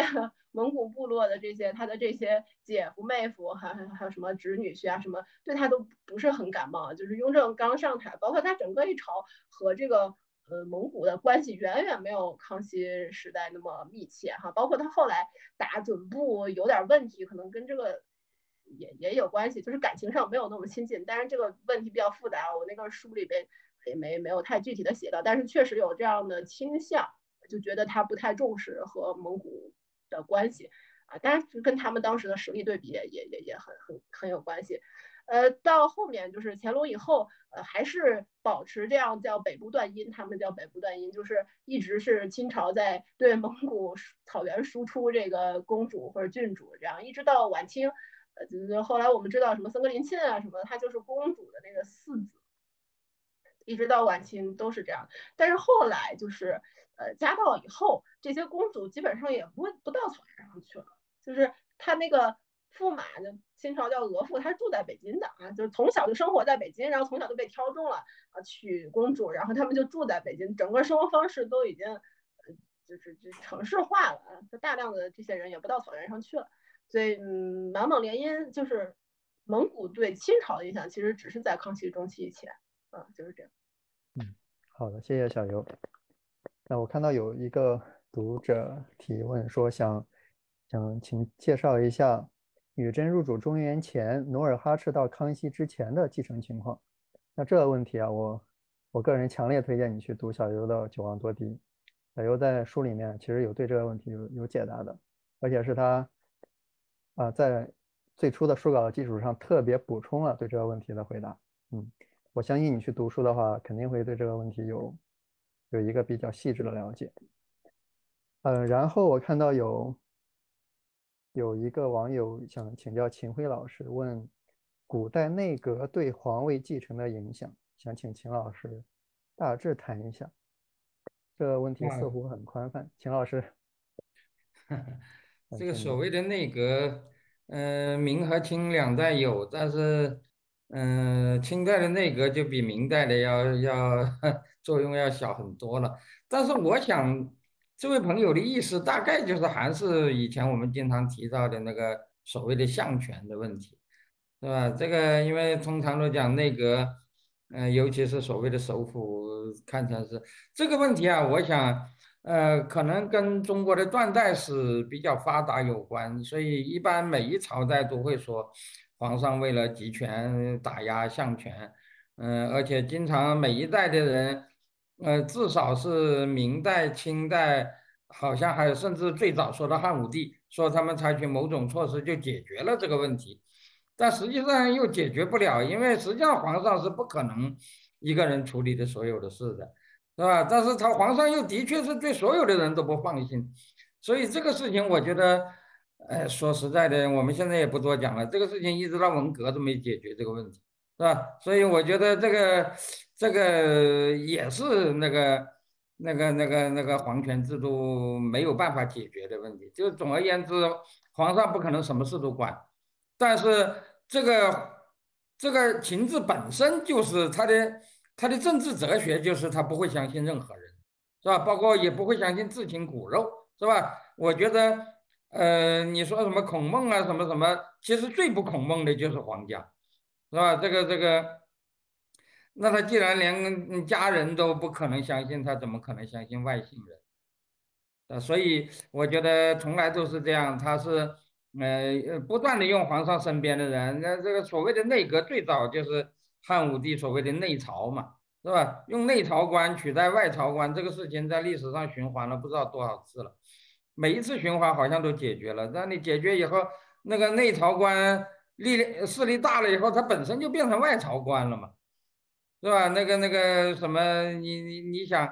嗯，明朝的皇帝把宰相都废了，但是他后来那个内阁的首辅。几任首辅都权力都很大啊，什么严嵩啊、张居正啊，那又好像又有，好像又有很大的权力。那后来到了清朝，又有什么南书房啊、军机处，好像又把内阁给架空了。但是到了晚年，那像李宗，像像像那个像李鸿章那样的人，不是人家大还是把他称为宰相嘛？他还是有，所以这个事情我觉得它其实是一个不断循环的过程。但是你就每一个某一个相呃呃呃宰相的职务而言，他在中国历史上有正式宰相不断的被取消的过程，是吧？但是呃原来不是宰相的宰相又又又出现了。你像宋朝的什么同平章事，本来就明载讲就是不是宰相，是吧？因为他只不过是同中书省门下平章政事，是吧？也就是说你不是你不是中书省的人。是吧？但是你在管中书省的事，那他后来他就变成是那个是那个那个那个那个宰相了吧？因为你皇上，你你，尤其是到了后来的皇上更是这样，是吧？你说最开始的那几个皇上，可能是真的是因为在战争年代出来的，可能真的是特别雄才大略，或者特别是那个爱管事。那后来肯定不可能是这样的呀，所以后来当然是逐渐逐渐。呃，那个内阁或者相当于内阁的那个那种那种机构吧，它肯定还是会发挥一定的作用。嗯，好的，谢谢秦老师。好，那刚刚才刚才几位老师聊了明代，聊了元代，然后咱们再把时间这个朝代往前回溯吧，聊一下中中国咱们中国历史上被认为是最辉煌的朝代，那个唐朝吧。嗯。说起唐朝，好像唐朝中后期啊，皇位继承过程中不稳定因素很多，特别是宦官干政啊，是其中一个重要的原因。想请各位老师谈一下啊，就是为什么在唐代这种现象会如此的突出呢？然后又为何清代没有形成就是说宦官把控朝朝朝政的局面呢？呃，请请秦老师您先谈一下这个问题吧。嗯。这个这个宦官制度其实，呃，我觉得啊，就是因为秦制和贵族制是有对立的了。这一点，我想，嗯，所谓的秦制和周制本身它的那个一个很重大的区别就是这，包括我想，虽然满洲是，呃呃，虽然清朝是有，呃，从文化来讲呢，的确是有不断汉化的那个色彩。不过你真的要讲那个孔子、孟子那个时代的儒家，我倒觉得任何朝、任何一个朝代，呃，尤其是北方的朝代，在没有确立完全的秦制之前，可能更像儒家，是吧？因为他们包含的贵族政治的色彩更浓了。儒家显然是主张贵族政治的，是吧？这个我就不多讲了，否则就不会有焚书坑儒啊 这一类的事儿，是吧？这个周制和秦制的对立，其实就是贵族政治和。那个、那个、那个、那个和那个君主独裁的那个、那个区别，而君主独裁本身它有一个，它有一个特征，就是所谓的寒门长机要，是吧？什么从从秦汉时代的布衣倾向，一直到那个魏晋南北呃那个呃南北朝时代的所谓的寒门长机要，再到后来包括小游提到的那个雍正时期，特别看不起科家朋党，是吧？特别喜欢用那种。那种像李卫那样的那那样的那种呃呃那种人是吧？那么最极端的表现当然就是宦官了，是吧？所以我要讲这个这个这个这个这些人的出身和他们要代表的那根本是风马牛不相及的事。我一直认为那个布衣倾向和布衣没有什么关系的，是吧？布衣倾向往往对布衣要比贵族要狠得多。是吧？就像那个宦官，个个都是三代平农、九代乞丐的，但是你能说他们能代表贫下中农的利益吗？是吧？这个这个中国的皇帝特别喜欢，就他的本意而言，因为每一个皇帝都不可能随心所欲嘛，是吧？虽然这个制度说他是独裁的，但是还是，是吧？如果你要他随心所欲，很多皇帝都喜欢用他身边的那些那些没有什么地位的，所有权力都来自他。那么所所谓的宦宦官专权专权就是这个意思嘛，是吧？所以到了唐代，这个事情就变得很突出。呃，那个那个呃，喜欢内朝的人，喜欢自己身边的人，呃，喜欢自己的秘书，喜欢自己的奴仆，而不不放心大臣。呃，这个现象我觉得是一直有的。呃，清朝当然是那个可以说前期这个问题算是解决的不不错的，是吧？但是就像他后来说是什么，呃，他原来也是呃有很多主治防止什么外戚干政啊，什么女主干政啊，什么，那后来到了晚年，他不是也没，实际上也没有解决这个问题。呃，至于唐朝啊，我这里倒是要讲一下这个。我们以前对盛唐的那个概念，主要是对那个呃唐初的武功很强大，嗯，那个那个好像那个时代周边各国又处在中世纪，是吧？那个那那种状态下的一种感觉。实际上唐朝大家都知道，那个天宝以后就不行了嘛，是吧？所谓的盛唐气象其实也很短，而且老实说，唐朝即使在它极盛的时代。经济上应该说是很不行的，是吧？那个时候的长安根本就不像一个城市，是吧？这基本上也没什么商业，那个那个和宋朝的城市是完全不能相比的。嗯，所以这个唐朝的毛病其实我觉得是挺多的。我们以往，呃，对唐朝的那种判断本身大概就有一些呃值得反思的事儿。嗯，好的，谢谢秦老师。啊。张老师，您对这个问题，给您啊，好的，就是刚才谈到这个唐朝的宦官，唐朝宦官有个专权有个背景，就是那个，当然一开始都还是那个一般的正常情况，就是皇帝信任一些宦官，但到后来吧，因为宦官掌握了兵权，特别是那个就是禁军神策军在宦官手里，他就听宦官的，所以后来唐朝这个后宦官专权，那就已经确实是把皇帝都给挟持了。而且这个这个这个这个接班人问题，继承人也是宦官定，甚至于宦官几派他各有各的那个人选，最后宦官谁打赢了，谁的人选上台。唐朝这种情况，在整个古代都是很特殊的。以古代的来说的话呢，像那个有些朝代，比方说明朝宦官专权也很厉害，但是他还呃不太能干预这个皇位继承。但是在唐朝后期，就是宦官是可以立皇帝的，个别皇帝还是被宦官杀掉的，这就是特殊情况，是与宦官。完全掌握了兵权，呃，这个比其他朝代都没这个没这样的情况。我觉得到了清朝呢，清朝有个情况就是说，一个在少数民族王朝吧，他那个用这种亲信的大臣来主管宫廷事务，就是作为一种家臣家仆来管宫廷，好像他们是有这个传统的。他到一开始不怎么适应使用宦官，而且清朝呢又是这个。接受明朝的那个教训，明朝宦官确实也太厉害了。那个就是这种这个，那个形象又特别坏，所以清朝又特别注意这种这个把这个清朝要纠正过来，所以清朝的规定很严厉，不许宦官干政什么的。那么后来做的比较好，就没出这个问题。大概就是这样吧。嗯，好的，谢谢。宦官最厉害的当然就是汉唐两朝了，是吧？你你东汉已经这样了，那那唐朝还？还还还会这个样子，那实际上也有一些，也有一些这种体制本身的一个一些毛病。好，小优，小优，你对这个问题有什么特？特别是就是说，清代为什么没有形成宦官把控朝政？呃，清朝。因为，因为他首先他在关外他没有宦官这个这个这个说法，他他不使用宦官，就是他皇帝身边侍奉的都是他的那些近臣的子弟，嗯，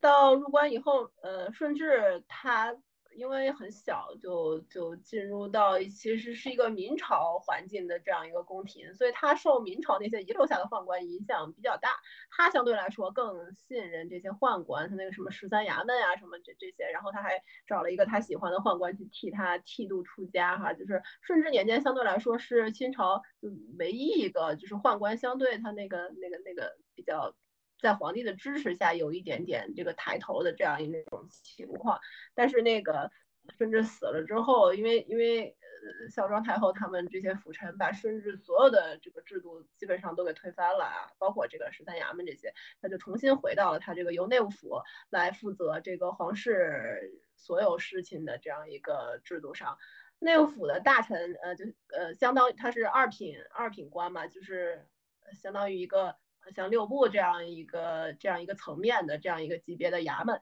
呃，但是宦官里边最重要的那个总管太监，就是皇帝身边最大最高级别的总管太监，他最多不能超过四品，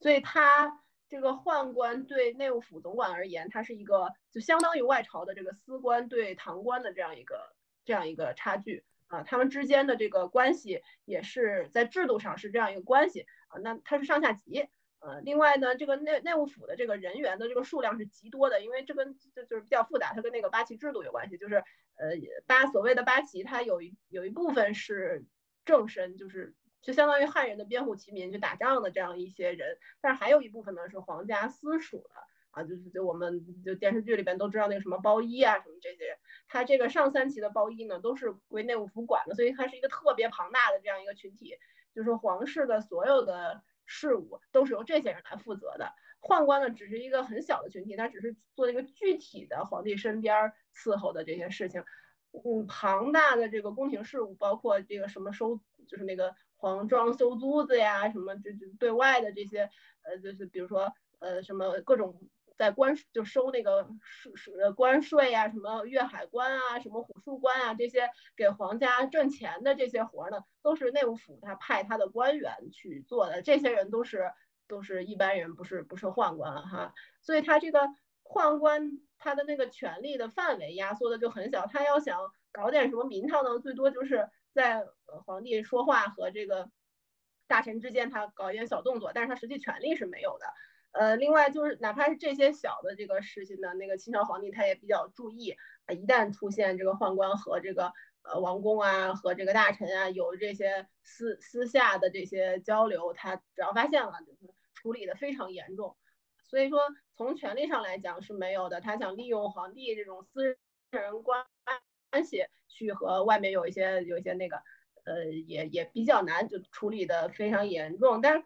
就是私下里边的这种小的，应该应该还是有的。比如《红楼梦》里，我们看那个呃。就什么就仗着那个贾贾妃就贵妃的那个名义去去贾府吃拿卡要这种事儿，应该还是比较普遍的，但是也就仅限于这个层面啊，就跟那个什么汉唐啊、明啊这个都不是一个层次的事情。但是到后期，就比如慈禧太后当政的时候，因为她是女性嘛，她她很难直接和这个外朝做这种像男性皇帝这样这样的这样的比较方便的沟通，所以他需要。利用一些宦官，像后来比较有名的什么安德海啊，什么李鸿章，呃，那李李李莲英啊，什么这些人啊，那因为女主当国，她她需要这样一个沟通的呃桥梁，但是但是他们也就仅限于呃。到外边去吃拿卡要，另外呃说一点什么好听的话或者不好听的话，但是这个哪个是就是是也使去后后面的人去附会的，还是确实有歧视，这个其实也很难考证。但是从权力的这个角度说，就是在这个权力国家的权力格局里边是没有他们的位置的，哪怕安德海和李莲英也是如此，前面就更不要说了。嗯，好的，谢谢小优。哦，看到有一个。有一个读者提问，他他是他他问这个问题，他说雍正不去避避暑山庄，死后也不去清东陵，这是不是说明雍正心里有鬼？小优，小优，我我首先不知道他他这个说法对吗？你看你回答一下这位网友的提问。我觉得你这个心理活动，这个也不好不好说对或者不对啊，我们。没法去判断他的心理活动，但是他不去避暑山庄，我觉得可能还是有一些客观因素，比如说，嗯，他就不太喜欢这些活动，就是军事、准军事的这些围猎活动，他这这方面能力比较差。我们经常拿雍正开玩笑，就是说他在那个故宫存的很多弓哈，就清朝的那个皇帝用的那个玉弓，然后上面会标着那个那个那个那个弓的强度，然后嗯，比如说康熙。康熙很厉害，康熙那个他在那个多伦会盟的时候，他跟那个蒙古最厉害的那个那个射手比，他都差不多哈，他十五立功，就是很多人赞美他这个神射哈，力量特别大。然后那个呃，像乾隆可能也能达到个七八粒这种水平，嗯，也是能射死那种大大野兽的。雍正有有一个弓写的是四粒半，就是就是这个这个拉力四力半。我看那个《红楼梦》里那个贾宝玉是六力半，对，贾宝玉跟那个什么冯子英他们去射箭，贾宝玉这种大家都觉得很弱的这种还六力半，雍正是四力半。另外当时那个宗室要，比如说你要袭封这个爵位，你要考试，呃，这个和及格线就雍正年间的及格线是六里，就是雍正他因为是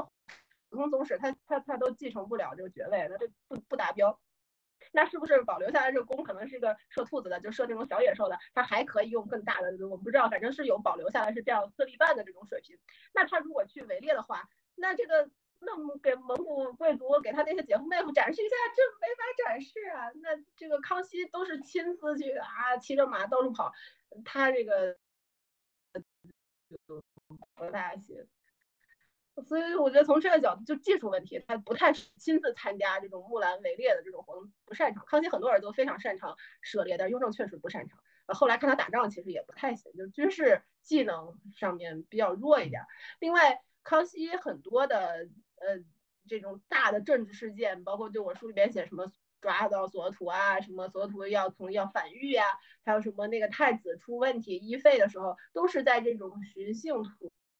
中。所以雍正继位以后，他这个政治上不太稳定，尤其是前期，那他肯定不愿意离开北京。他后后后老家空虚，然后在路上出点什么事儿，呃，这个就很麻烦。他不没有康熙那种自信，统治自信没有哈。所以这个可能也是一个重要的这个因素。嗯，至于说心里是不是有鬼，这个这个心理问题也不好说，可能也有吧。嗯，可能也有这方面的因素。嗯，但我觉得主要的可能还是他自己不太不太喜欢，也不太擅长这方面。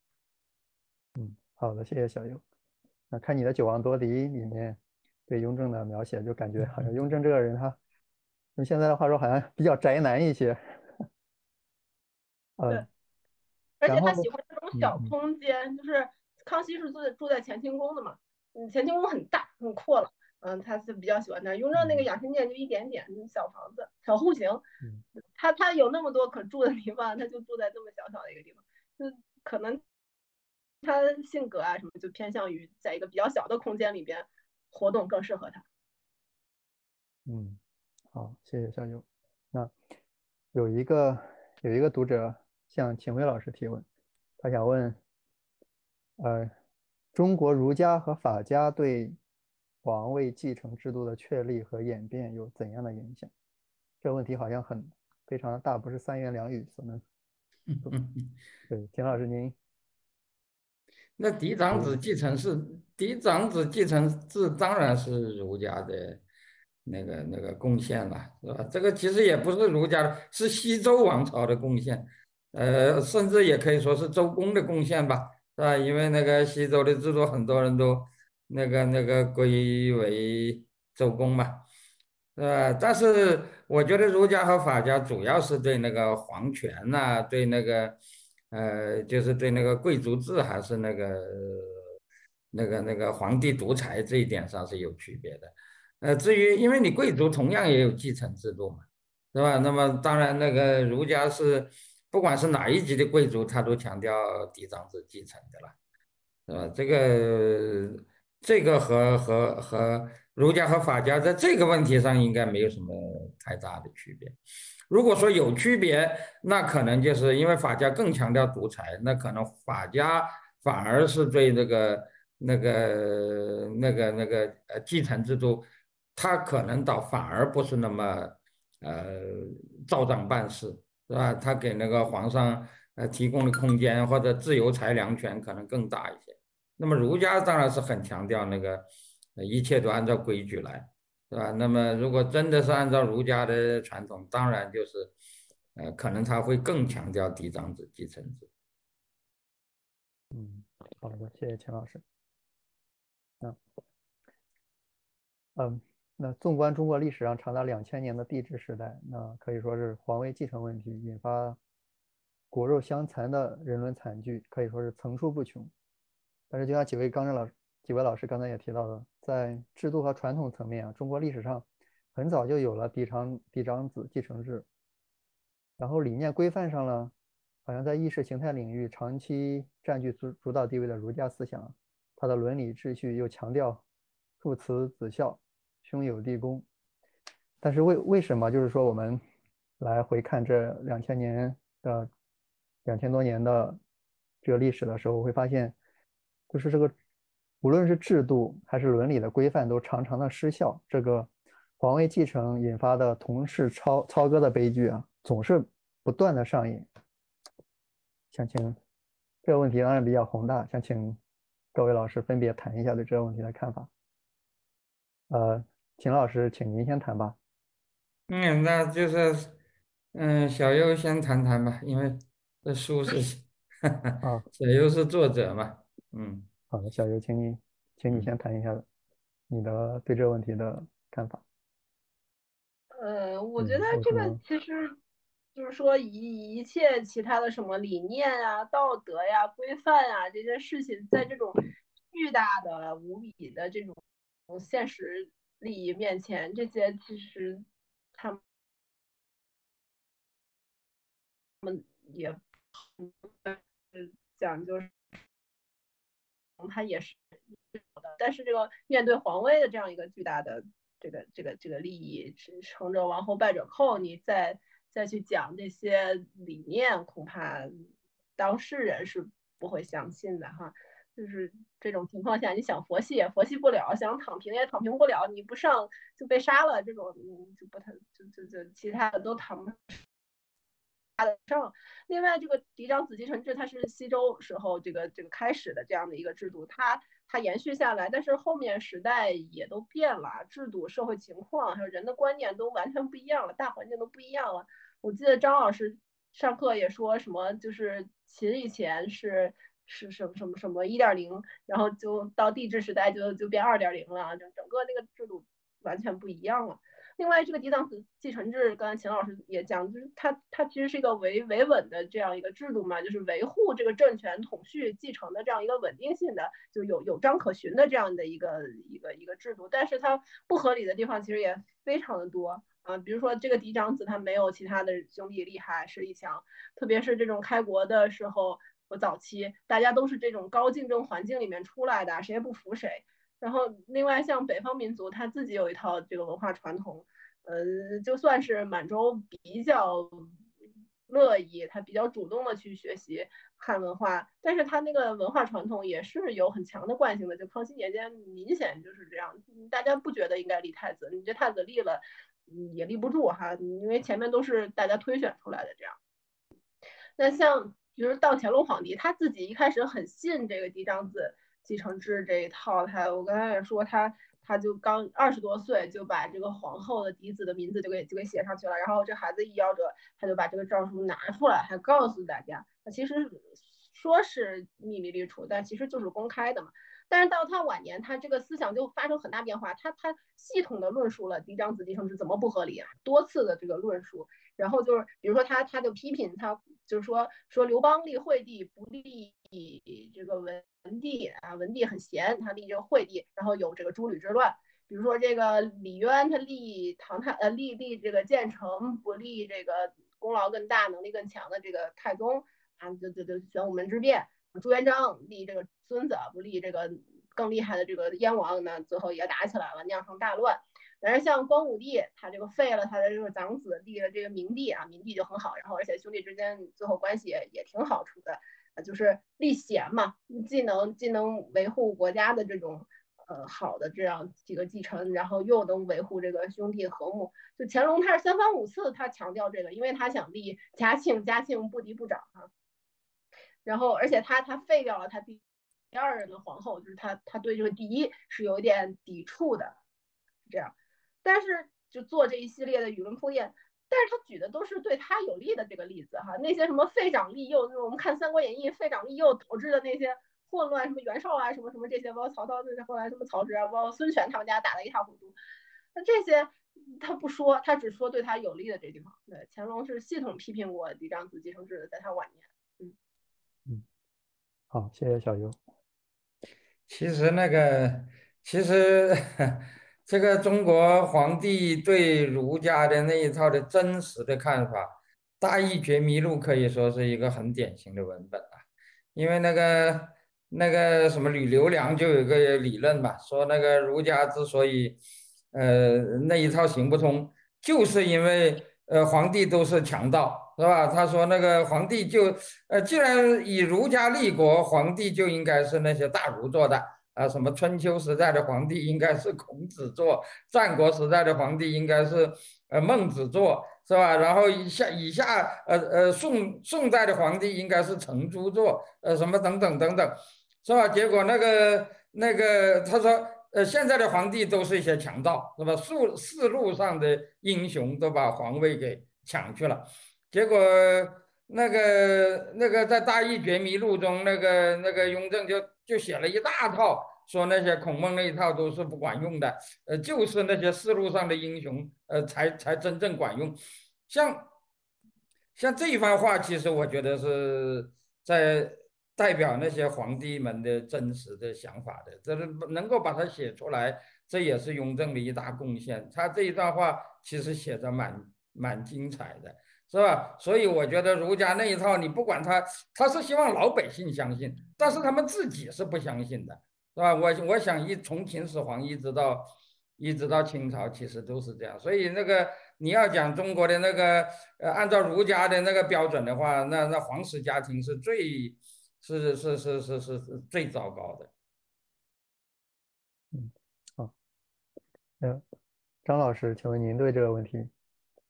请您谈谈这个问题。补充的吧，就是儒家伦理的这些东西，它只是一种期望或者是一种理想状态。那在现实生活中，这种人性的东西不是和它完全吻合的。就连一般老百姓，就是那种包括在古代这种家产分配啊什么的，那继承权的那种就是爵位啊，那那经常闹出事儿来。那到了这个皇位，那更不同了，因为皇这个皇帝这个权力太大了，就是这个这个实在是跟你比远远超过什么普通的什么什么家产啊、什么官位啊、爵位的那种那样子继承权。这个就是赢者通吃，你有了它，你就有一切；没有它。倒不见得没有一切，但是可能没有一切。在这样的情况下，这个那真是没办法，就是这种争夺是不可避免的。就胆儿小的人可能会觉得，哎呦，要不就算了。稍微有稍微有点胆子的人，甚至于他没胆儿，他周围的人那个那怂恿或者是这种搞政治投机，这是管不了的。所以这个这这这确确实没有办法，那跟那个书本上的东西完全是不一样的。嗯嗯，好好，谢谢张老师。然后有一个，呃，有一个网友提问，呃，他这个问题可能跟主题不是特别相关啊。他问的是明朝相比宋朝是否更像元朝的体制，然后他还备注了一下说民族政策除外。呃，张老师，您是这您是蒙元史方面的专家，您。您想回应一下？那肯定，那肯定，明朝比宋朝更像元朝，因为明朝在宋朝，明朝在元朝之后呀。那元朝要是更像宋朝，是更像元朝，那不麻烦了吗？那就到了这个，就是说逻辑上也是不可能的呀。那逻辑上肯定是明朝会不管或多或少各方面的那个表现不同，但是一定会受到一点那个元朝的影响，这是非常正常的。嗯，那元朝呢又跟传统的那个呃和中原王朝相比呢，它确实也有一点独特性，所以。呃，这些东西呢，呃，虽然明朝是汉族王朝，但是也受一点元朝的影响，确实是这样的。嗯嗯，其实在我看来啊，如果把呃所谓的更像明朝，呃，更像元朝，因为很多呃中国人，呃，尤其是有一些一下子别的那那种观念的人，他们总愿意认为呃元朝比较野蛮。嗯，这个所谓的更像元朝，其实意思是说。呃，就更野蛮一点。其实，在某种意义上讲啊，我觉得不是明朝更像元朝的问题，而是明朝在很多方面比元朝还要野蛮，是吧？你比如说那个，如果，比如说元元朝那个什么廷杖制度啊，什么元朝都没有这个制度的嘛，在明朝，明朝就有。我觉得这个和朱元璋这个人出生于出生于那种。那种就像像刘邦和朱元璋这两个人，就是特别在这个问题上特别突出。而且老实说，元朝虽然他，呃，我们经常讲他野蛮，是比如说他不搞科举啦，好像对汉化也不那么重视。但是其实元朝对社会基层的管制是很出殊的。在这一点上啊，江南的人对元明两朝的那个差别，我觉得讲过很多的，尤其是明初的很多。那些那些江南的那些人，一谈到明初的那个政策，就说明初简直是野蛮的了不得，是吧？把那个那个那个江南的那些整得，呃，整得资产，所以他们那个元明之际，有很多人是怀念元朝，是吧？在他们看来，元朝好像比那个明朝恐怕还要还要那个那个那个那个那个文明了。是吧？你比如说，就就整整个国家体制的军事化而言，明朝也比元朝有过之而无不及，是吧？那个那个元朝也搞过军屯呢，但是元朝的军屯那个规模，明朝的二十分之一都没有，是吧？那明朝就把整个大半个国家变成变成军垦农场，是吧？搞成那种那个那我就不多讲了，是吧？在这个方面，其实老实说，我们经常。嗯，那个理解的一些所谓的野蛮的标准，呃，到底到底是明朝更多还是元朝更多？我觉得都是一个问题。像这样的问题，我觉得就不能仅仅归因于所谓少数民族的，呃，什么？经常有人说，呃，比比如说有一个说法叫“崖山之后无中国”嘛，说那个崖山以后好像就是那个少数民族把中国带坏了。呃，元朝的确是有很多野蛮的东西，这个不可否认。但是，那个明朝的很多最野蛮的东西，其实并不是来自元朝。谢谢谢这位老师的解答。嗯，然后有一个有一个网友提问说，他想，他说有些少数民族有幼子继承的传统，这对入主中原的少数民族政权是否有影响？张老师，张老师，请您，请您回答一下这个问题吧。这个是有影响的，主要还是表现在元朝，因为元朝确实是，据说有它有这样的风俗，就是幼子在继承父母财产方面有优先权。呃，但是呢，真正到了红继承的角度吧，元朝这个原则也到后来好像不是很重要了，就是说一开始是有点影响，像那个。成吉思汗虽然是立了窝阔台为接班人，但是呢，他还是把他的那个资源的大部分的份额分配给了托雷。呃，像那个蒙那个托雷的小儿子阿里不哥，后来就跟忽必烈要争夺这个汗位，打得很激烈。就他们都是这个小儿子，有点优势。呃，据说呢，这是游牧民族有这样的一种习俗，就是说跟游牧民族生活有关，就是游牧民族他都是分散经营的。呃，他家里面那个。呃，老大老二就长大了以后呢，就分给一些牲畜，他就赶着独立了。只有小儿子留在父母身边，将来继承父母的剩下的财产。呃，但是呢，呃，按说这个风俗应该比较游牧民族里比较普遍，可是影响到政治领域的也不是太多。就元朝是有这种记载。呃呃，别的你像咱们建立过王朝的北方民族，好像这方面就不太多。呃，那个，而且元朝到了后面吧。包括忽必烈入主中原以后，也基本上好像这个传统他们没人提了，似乎也不是那么强的，只是有一点影响而已。嗯，嗯，好的，谢谢张老师。嗯，清朝其实也有一点儿，就是多尔衮他们那个三兄弟，就是阿济格、多尔衮、多铎，他们也算是努尔哈赤的嫡幼子吧，就是最小的，就是嫡出的最小的这一波。儿子，那，努尔哈赤去世之后，给他们配的这个八旗的这个属人和这个这个这个这个爵位，确实还是明显的有优于，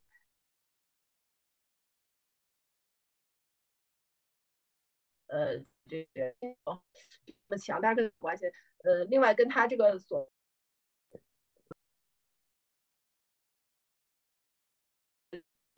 一，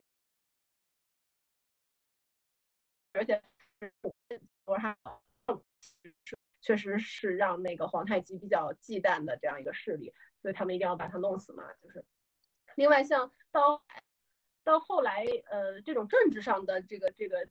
嫡幼子的这种，呃，包括幼子的这种优势不是很明显，但是呃，有一些爵位上或者是什么待遇上还是会有一点优待，比如说康熙他。他的那些晚年汉族呃低级后妃子生的那些儿子给的爵位相对都比较低，但只有最小的那个儿子，就是他一共二十四个皇子，就是排二十四的那个那个人比乾隆还要小小一些，他他出封就是亲亲王，嗯，就是雍正拿封的爵位，其他那些比较小的弟弟，但不是最小的那些封的比较低，但是最小的这个就出封就是亲王，就挺奇怪的嗯。然后另外像，嗯，像好几个皇帝的小儿子，其实封爵都比较早，而且比较高。我我我我我觉得这可能跟那个就是他早期的那个有受到蒙古幼子手产的这种这种影响还是有关系。嗯，好的，谢谢张老师和小优对这个问题的回答。嗯，我看还有还有一些网友还在提问，但是因为时间的原因啊，那个可能就没办法全部一一解答了。嗯，呃，如果大家对今晚的话题啊，如果有进一步了解的兴趣，推荐大家去阅读小优的这本《九王夺嫡》啊。这本书是是小优和其他两位作者他们一起根据一些新发现的一些满文档案创作的。嗯，读者还可以结合小优之前的《年羹尧之死》《清代的案与刑》一起来阅读，肯定会对雍正这位皇帝他的真实的性格特征、行事方式，以及以及清朝的政治制度有更深入的了解。